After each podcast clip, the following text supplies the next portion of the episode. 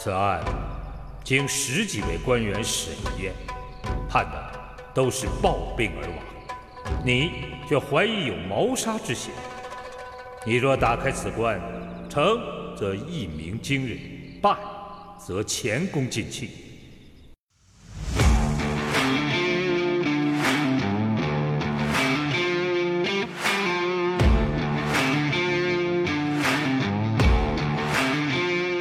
大家好，这里是天才捕手 FM，我是破产主播猛哥。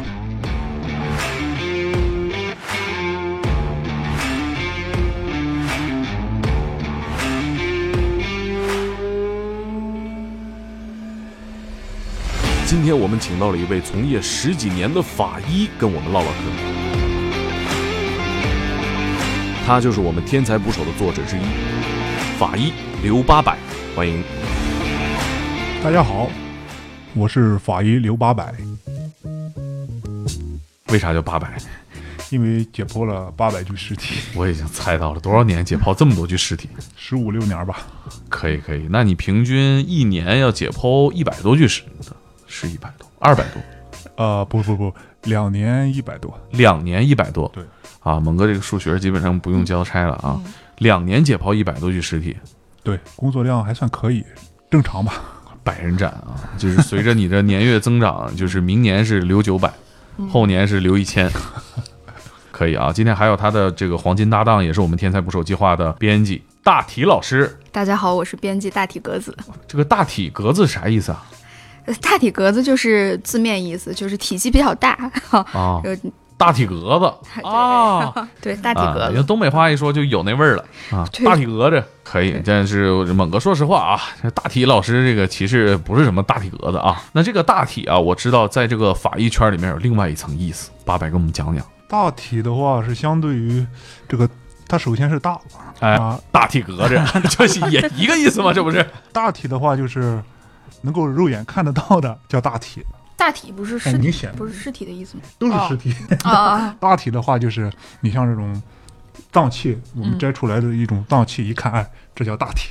啊，啊，它的对相对的一面就是说肉眼看不到的，我们必须在显微镜下才能看得到的，那就叫做病理组织啊，，是这样一种关系。大体就是我们肉眼能看到的尸体或者尸体的部分。对，那这个法医和大体确实是黄金搭档嗯啊。八百老师这还有我，啊 你每次都忘了我，然后 啊，还有那个我们的偶尔说话、偶尔不说话的场记啊，戴先生经常不说话，偶尔说说话。啊，你这还还介绍啥呀？你这就是这个节目常规弹幕了啊！今天就俺们几个，今天跟大家聊聊天儿。大体老师可以升级叫巨人观老师，巨人观老师， 这巨嗯这个有点儿 有点儿重，哦，巨人观这个词儿啊，也是啊，是一个非常有味道的词儿啊，很有冲击力的一个词儿。八位老师给我们解释解释巨人观呗。巨人观的话，通俗一点讲就是跟巨人差不多，是吧啊巨人的模样，它就是也是形容尸体的是吧？对，啊是高度腐败之后呢，这个很多气体啊充斥在皮下和组织，然哦，后这个人呢肿胀。充气儿了，哎，充气儿了。你见过吗？哦，嗯，经常见。啊经常见。对对对，那你像夏天，我们遇到这些高度腐败的尸体，两三天啊可能就会出现巨人观，啊特别是水里的一些呃水浮尸啊啊，啊捞上来之后，可能短时间内就会出现巨人观，就用咱们东北话讲，就泡芙弄了。差不多，差不多。哦又充气儿啊，对哦对对对，那那得怎么办呢？就是如果要把它捞上来的话，是先放气儿吗？那那不不用扎扎一针儿是吧？就是那它不是会？我看胀电视剧里是吧会胀炸，是炸吧？啊炸爆炸不至于， 一般没什么杀伤力。啊这个，然后就是解剖的时候可能稍微注意一下，啊 呃，尤其是咱们在这个切开腹部的时候，呃，提前给它放一放气啊。刚才大体老师说 的啊，提前放放气啊！啊。我看见过那个，呃，日本不是很喜欢这个捕捕猎鲸鱼嘛？嗯，有一次，这个鲸鱼在这个捕猎完了之后，在街上过，哎，在街上就炸了，然后被炸了，然后鲸鱼的这个内脏就崩得满街都是，整条街全是血这这其实就是，呃，尸体充气儿的这么一个哦过程，对是吧？对对对，腐败气体，主要是内脏、肠道内的腐败气体增多以后，放气儿是划放划一小刀儿，呃，放气是这样的，就是我们先把表层打开，因为它在这个它是在腹膜内肠道里面最多，然后先把腹腹腹部打开以后呢，呃，咱对肠道进行放气，就是铺一个毛巾也好，遮挡遮挡哦，啊，然后用 用刀插一下，然后它就会看到肚子慢慢缩小啊，这样一个过程。啊，你是当时是，呃，怎么想着去干法医的呢？呃，这个呢，就是说，呃，有必然也有偶然吧。啊，我家呢，就是说我父亲也好，我我家很多表兄弟，然后我叔叔，他们都是干医生的。啊，医生世家，然后从小呢，耳濡目染吧，觉得医生这个职业还挺好的、嗯啊，那救死扶伤。哎，哎，最初开始呢，也是想学医的，呃，当时能选三三个学校，啊、我的三所学校都是医学院校，嗯，然后在第一志愿里面，它可以分专业的嘛，嗯，我选除了临床之外，我看还有一个法医学这个哦专业，当时觉得挺好玩的，也不太懂啊，嗯就是现在，当然影视剧啊也越来越多吧，可嗯能越来越理了解的多。我们那个时候，我一入学的时候，老师给我们上课，我们法医学的老师他说，我当年选法医就不知道法医是干什么 的，哎，我觉得法医啊，一看很高大上，啊，法国医生 啊，然后我就选了法医，可是还有个进口专业的 啊， 可以啊哎，当时他就是这样考虑，跟我们讲，我们印象很深刻，啊啊就反反映了一个当时的那种情况吧，情形啊，就是想这个接触一下外教， 啊没想到这个老师全是中国人啊，对对对，啊然后就学就法医也不错，啊，呃哦，因为我父亲之前跟法医也打过一几次交道，他对法医这个职业呢也挺认可的，啊、所以呢就选了法医这么个专业吧。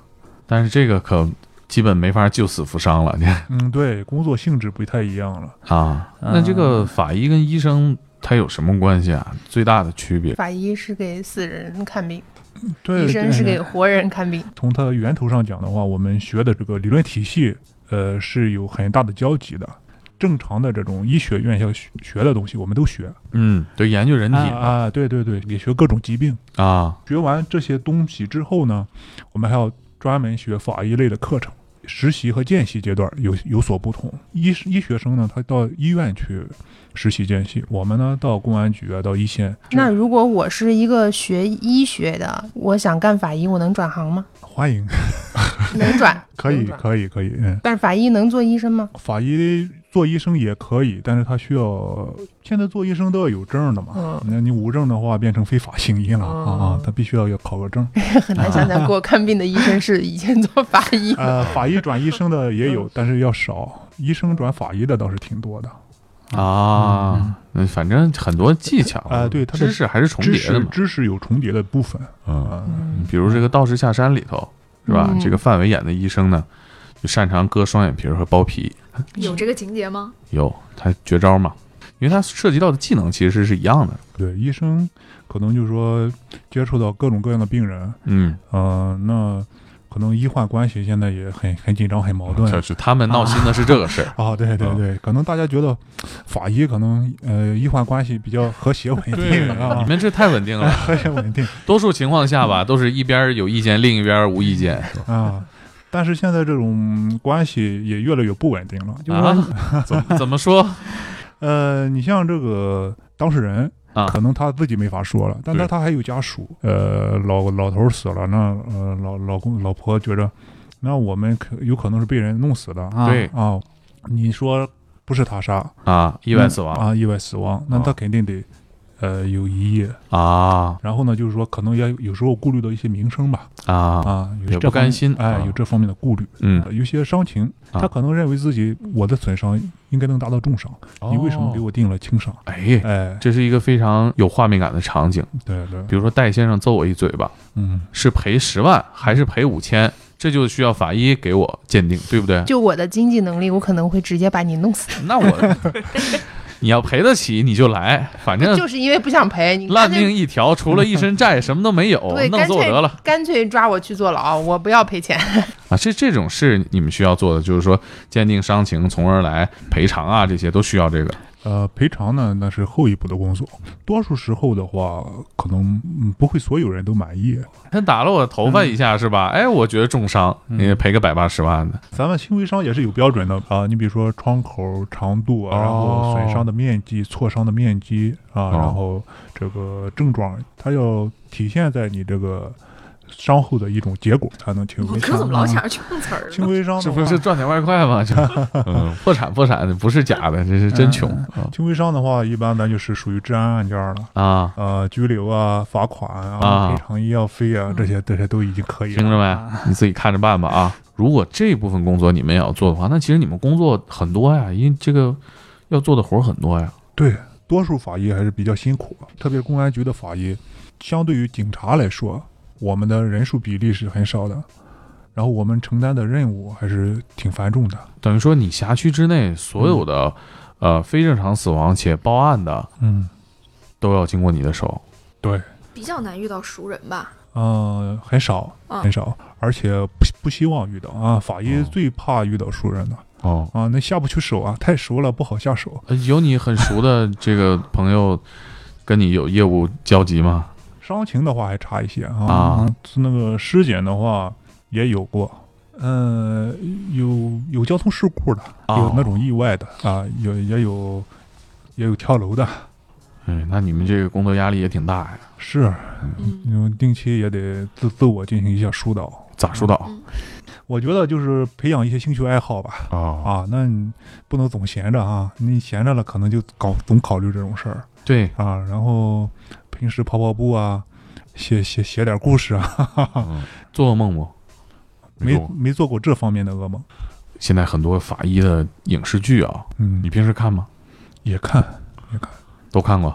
呃，没都看过， 哈哈看过一著些名的那一些几部一部分一部分，哦，有没有特别喜欢的？嗯，都呃不喜欢，我看过秦明法医秦明，我看过他的书和影视剧都看过一部分，啊，我感觉首先。呃，他开创了我们这个法医在宣传领域哈、这样这样这样一个先河写故事的法医应该都是啊，看从看法医秦明开始的吧？啊对对对对哦对，不写故事可能也是嗯对，当然大我我跟秦明呢，秦明老师啊，我们是同龄人，哦，嗯，在他写故事的时候，其实我也想过要写的，但是嗯没没人家这个实践的这么好，嗯啊，所以有些晚。那非原来虚构领域还是比较先行的。对对对对对，嗯对那他这个这个电视剧、这个小说，这我没看啊。你觉得电视剧跟小说比怎么样？呃，像秦明太帅啊了，啊， 对，很帅 太帅了，对，很酷，很帅。所以问题来了，法医真的会穿着西装到现对啊场解剖 吗？你穿一身黑西装，这个这个很难，为啥？很难，很难。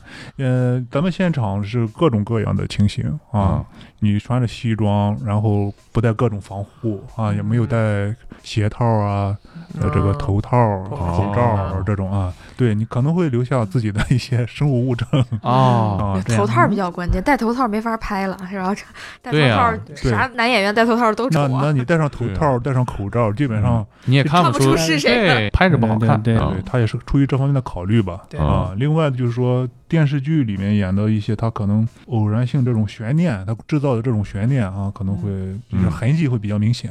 哦啊他把这个法医可能有有点神话了，啊，嗯注入了一定的玄学。嗯、有有点神 话。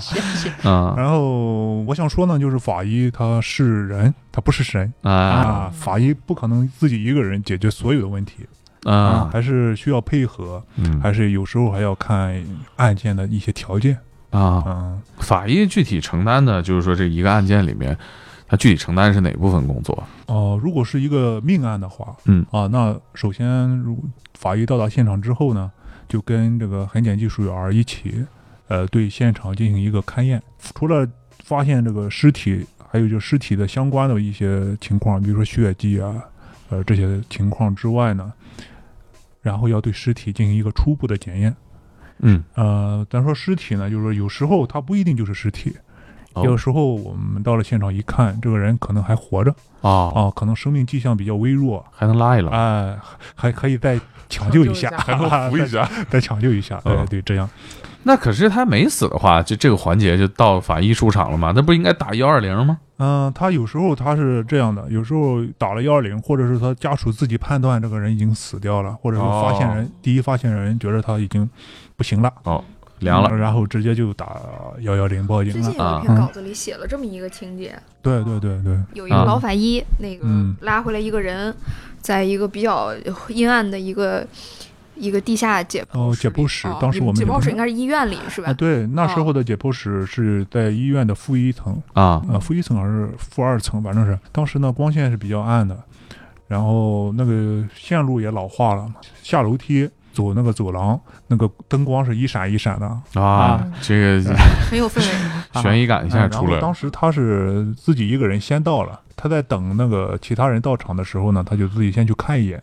啊！到了那个解剖台的时候呢，解剖台上的那具尸体忽然一下子坐了起来 啊啊，跟他来了个面对面啊 哎，两个人都很害怕，啊！没死没死透是啊吧对？他那个活过来了，嗯那个老头儿也挺害怕的。哎 呦，怎么这啥意思啊？这 我是是谁？我在哪儿？对呀、你这可不是我我我弄的啊！你这是冤有头债有主，这大半夜的，你说嗯对，那死者啥情况啊？他他就是活过来了呃，他可能就是说当时就怀疑他是一个交通事故，啊然后在路边儿不行了，然后嗯给给给拉到医院了，然后直接就放停那个停尸房了啊。这医院的医生水平嗯， 不不是太行啊，不是， 很多时候他有时候他有个初步的判断，啊诊断嗯，可能当时休克了啊、哎生命迹象很弱，嗯，处于一种假死的一种哦状态啊。没死透不做心电图什么的，嗯，有些有些要做的，有些嗯有些可能就呃时间紧或者什么。那他在解剖台上坐起来了是吗？对，解剖台上做起来了。垂死病中惊坐起，就是这个晚是吧晚？起来一分钟你可能不就，是有些还在这个殡仪馆儿呃就做起来了吗？啊，那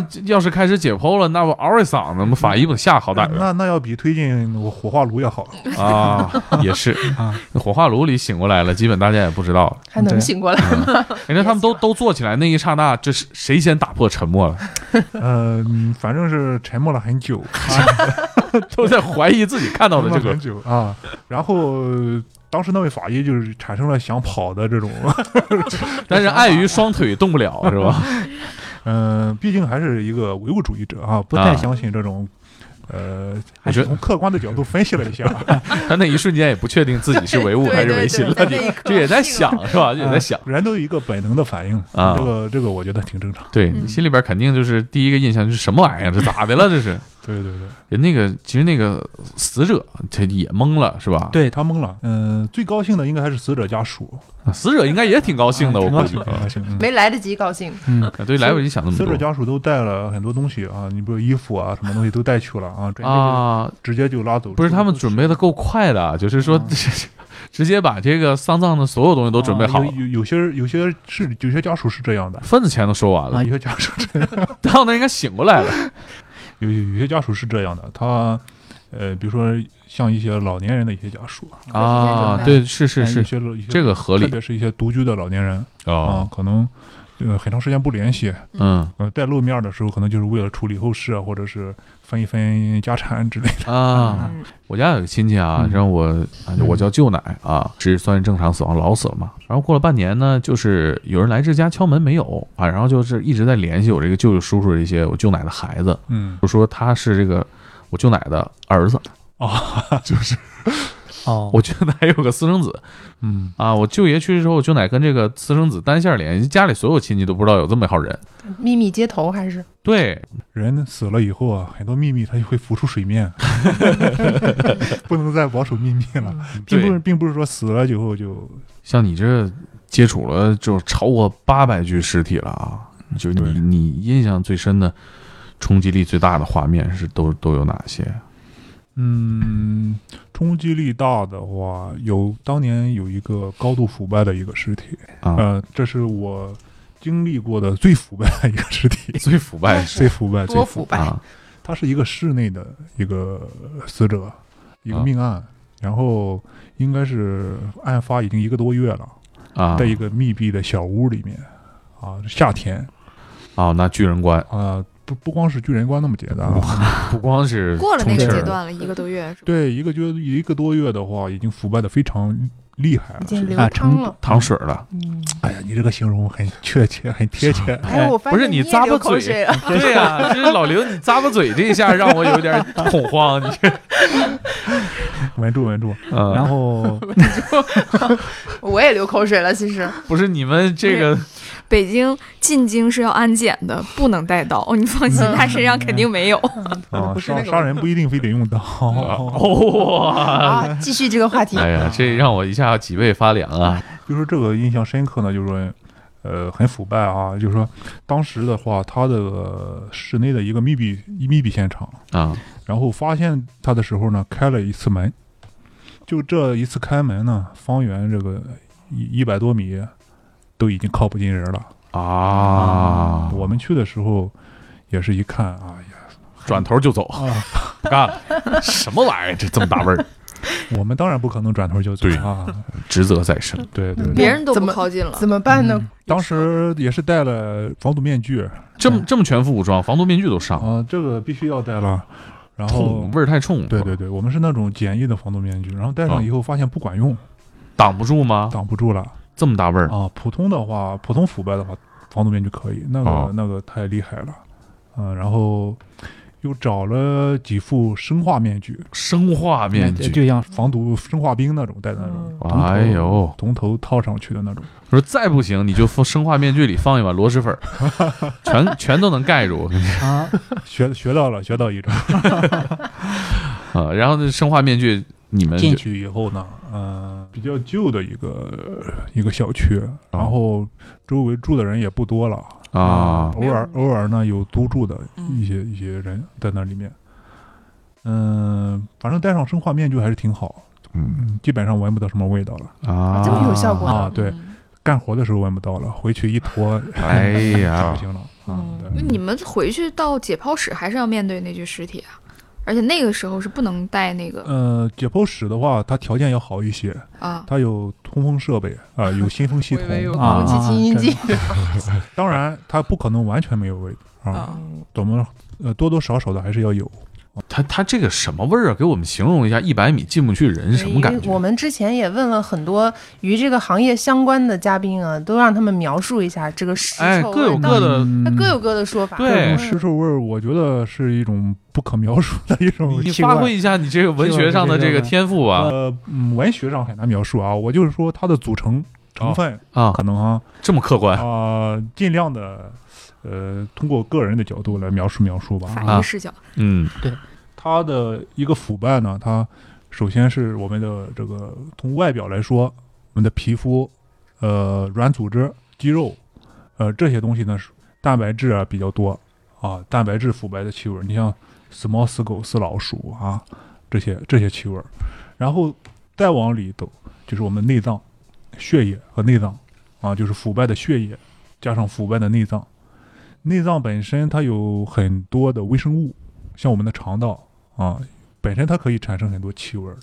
然后在在腐败发生之后呢，它这个微生物是疯狂繁殖的，进入一种失去抑制的一种状态。嗯然后这些味道掺杂在一起，啊，这是 一种流口水，不是这又咂巴嘴了？不是你不行，我这点点卤煮，咱们应付应 付。我一直觉得我特别适合做法医，但什是么法医是不是这个法医学只招理科生呢？嗯、好像以前是，但是吧但是我觉如果得。学文科的，我没觉这得个你机会，。我觉得你这么积极，我觉得嗯肯定会受欢 迎的啊！不是你要是现在还来得及是吗？意思你你要是考取法医资格的时候当场流口水，这事儿肯定过不哎，了。我跟跟你说讲，我为什么觉得我特别适合？首先对这个东西有热情，有啊好奇。啊，当有一天对我翻开了那本珍珍藏的那个《尸体鉴别图鉴》，啊，正是在吃午饭的时候啊，我也是 吃饭时候看的。津津有哎味呦，越看越哎看着流口水，看着流口水，然 后不停的在流口水。那那你已经超过了法医的标准，你比法医还要优秀了。后来对，他们我觉得食人魔你就专心做食人魔，你别往法医队伍里 钻，法医队伍也得看好尸源，嗜血法医行不行？ 这得看住这种人是这啊，样，你你这得个破坏我们尸心体理素质是挺过关的。对，我刚刚看刘老师也一直在流口水，我觉得嗯我也对应该是一个不错的发译。嗯这个这个行业里是不是就是那个意愿很重要？啊，对啊对，意愿强，对对技术可以培养。对对对，哎，你看过那个《嗜血法医》吗？美剧嗯，下一步应该看一看，我现在还没看。我昨天给看他啊推荐了嗯，对，哦啊，但推荐他过其实他严格意义上说是血液喷溅分析师，嗯就是他在就是他是美国的嘛，在对对迈阿密嗯，然后呢枪案的比较多，嗯所以他就会专门在这个呃这个派出所，他们不叫派出所啊，就是做这个血液喷溅，立个杆儿，然后连红线那种。嗯咱们有这个吗？呃，我们也有枪枪案的话，我们有一些弹道的一些检验，也有血血迹的一些检验啊。法医的话也要研究现场，啊也要会看现场，啊不能只看尸体。啊啊！这个我推荐你看一下，因为好他是呃，他这个主角他有一个复杂性，就是他从小啊，呃，父母双亡，他在血泊里待了很久，所以他对这个呃血液有着异样的痴迷啊嗯。他一个身份是这个血液喷溅分析师，一个身份就是。呃，这个连环杀手哦，啊，他在这个警察局专门查各种坏人的资料，这是难以被法律绳之以法的。他晚上就给人家扎一针，哎，回到他的那个小工作室，地上全铺上保鲜膜，嗯，嘎一刀一刀切成块儿，把血都放干净啊，然后再包起来。呃，迈阿密靠海边嘛，嗯开着小游艇就沉到海底，啊，讲的是这样一个故事。我我我曾经嗯非常严肃的研研究过啊，就是我在想，我要杀一个人，比如说猛哥你，别别别别别，我跟你说，你打我一嘴巴，十万八万都解决不了。我刚才都问明白了，总要杀我。嗯，如果我在我家地板上铺上这个防水的这个塑料膜，保鲜先膜把它放血，然后再把它搅了，然后再把它扔了。你们就是不是平时脑子里想的是什么对，？我就在想，我如何毁尸灭迹这种方法到底可不可行？因为我看了很多美剧都这么干的。他说的那个，还有那个啊，嗯啊，《绝命毒师》跟小小粉两个人、啊是吧？科学处理尸体，对对对对对，然后把这个嗯尸体，这弄了这也是我比较顾虑的一个方面，嗯就是说咱们写这个这方面的故事也好，嗯就是影视剧这种题材也好，它会讲一讲述一些犯罪的一些手段，怎么样去规避这个呃打击。他有时候呢，就是说有一些别有用心的人像戴戴这种，啊，可以可以学到一些东西。对呀、但是嗯真的好使吗？但实际上，我们也发过一篇文章，是一个嗯记者去采访了，他走访了全国各地的那个法医和技术人员，然后嗯去了解这样的技术。然后他讲了很多很细致的东西，比如说有人会去专门研究脚印的，研究的很深；嗯然后有人去专门研究这个那个的。嗯其实他的结论其实是，就是你只要犯罪，就肯定会留下点儿什么。对对哦对，因为前一段时间我在写一个写一个罪案故事，然后里面那个警察写的，他他说了一段话，采访警察说一段话，我挺认同的。他说，人在非极端情况下，你的逻辑是完整的，你可能撒谎别人看不出来，嗯但是杀人和审讯和供述这一类情况都是比较极端的，对你的思维一定会出现断裂。对，就是嗯不可能是有那种百分之百你什么都留不下的或者什么那个东西，嗯可能是、那个但那个情况太太极端了。对所以对对不是说我看了一篇文章我就能对，我就能学，或者是我我可能知道，但是我不一定哎啊真正能实施的出来。嗯啊所以我觉我得是这们样还是要有信心，对只只要犯罪，对肯定会被抓。哎就也提醒像戴先生这种就是兴趣非常奇怪的人， 别老惦记着杀我，是吧？啊基本上不太可能的，我觉得是。肯定还是对对就是说你有这个技巧，不见得能发挥的嗯，对，尽致。可能设想的很好啊、哦也策划的很好，准备的很充分，嗯，嗯但是到了具体实施的哎时候实施或者是说就具对具体上演的时候，可能对方不是很配合。对 对，我也不会轻易就富。对嗯，对对，关键猛哥的这个体体重，我可能也搞不定。看你家多大房子了呗。呗。嗯，还其实还有很多其他办法。哎哎哎，那个我想听听，对吧？处理我的尸体还有没有什么更好的办法？没有没有，我我的意思是说呢，就是说咱们这个还是要呃正能量一些啊，就是说所有的 案子，你看八百，赶紧往回支。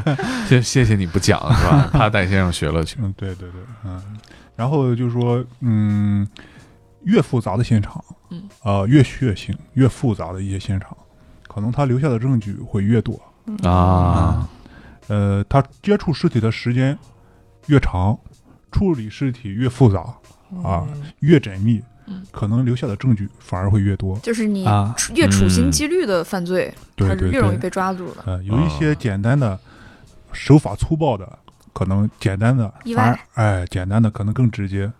你嗯比如说啊，那不打个比方啊，没事儿，拿我打比方吧，打他个比方就爱听这个啊，如果你站在楼顶儿天啊台，上一脚踹下去了，啊，对，不戴先生在你后面一脚啊，不没用踹动，我不会跟他上楼顶了，以后不一定非得没一脚踹，动这个，啊我觉得很有嗯没可事能。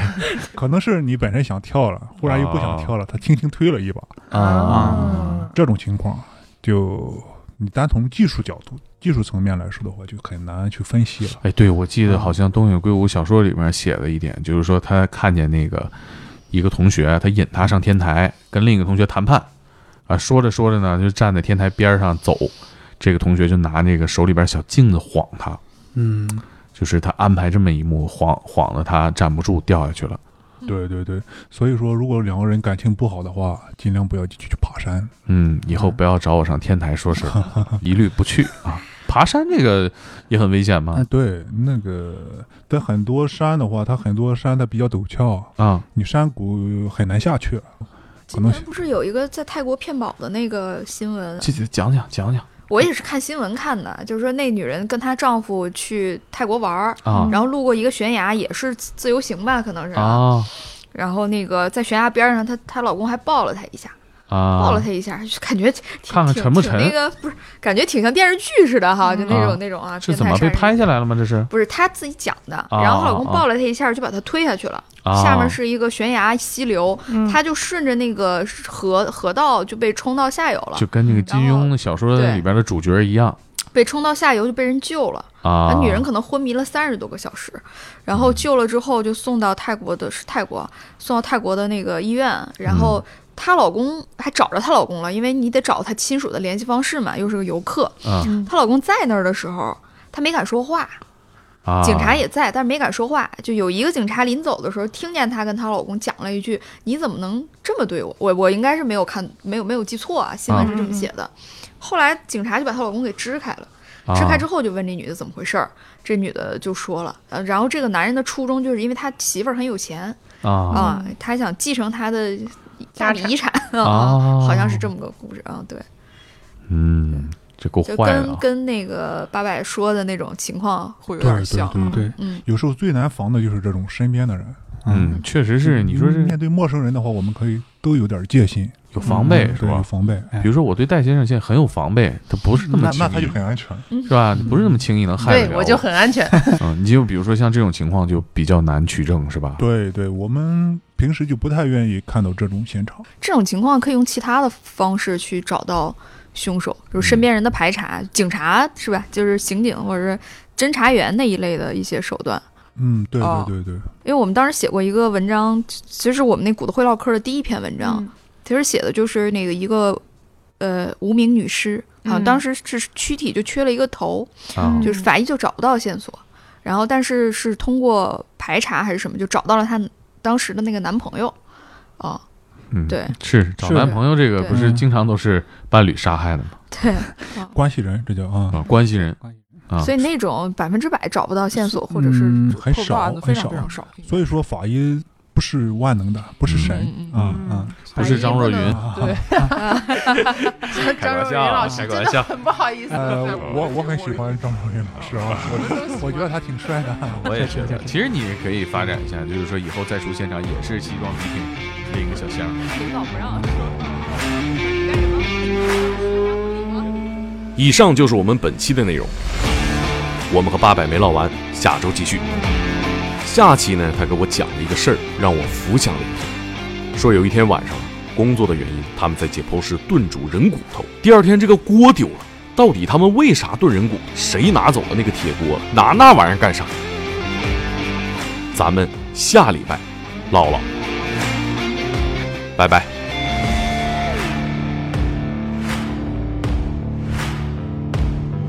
反正呢，这个事儿咱们也不着急，我想咱们就抓紧时间，慢儿慢儿等你，你你看行不行？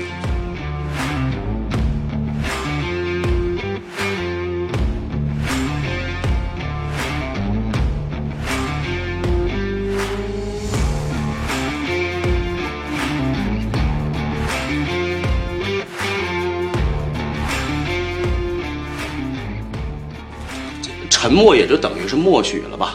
好，好不好？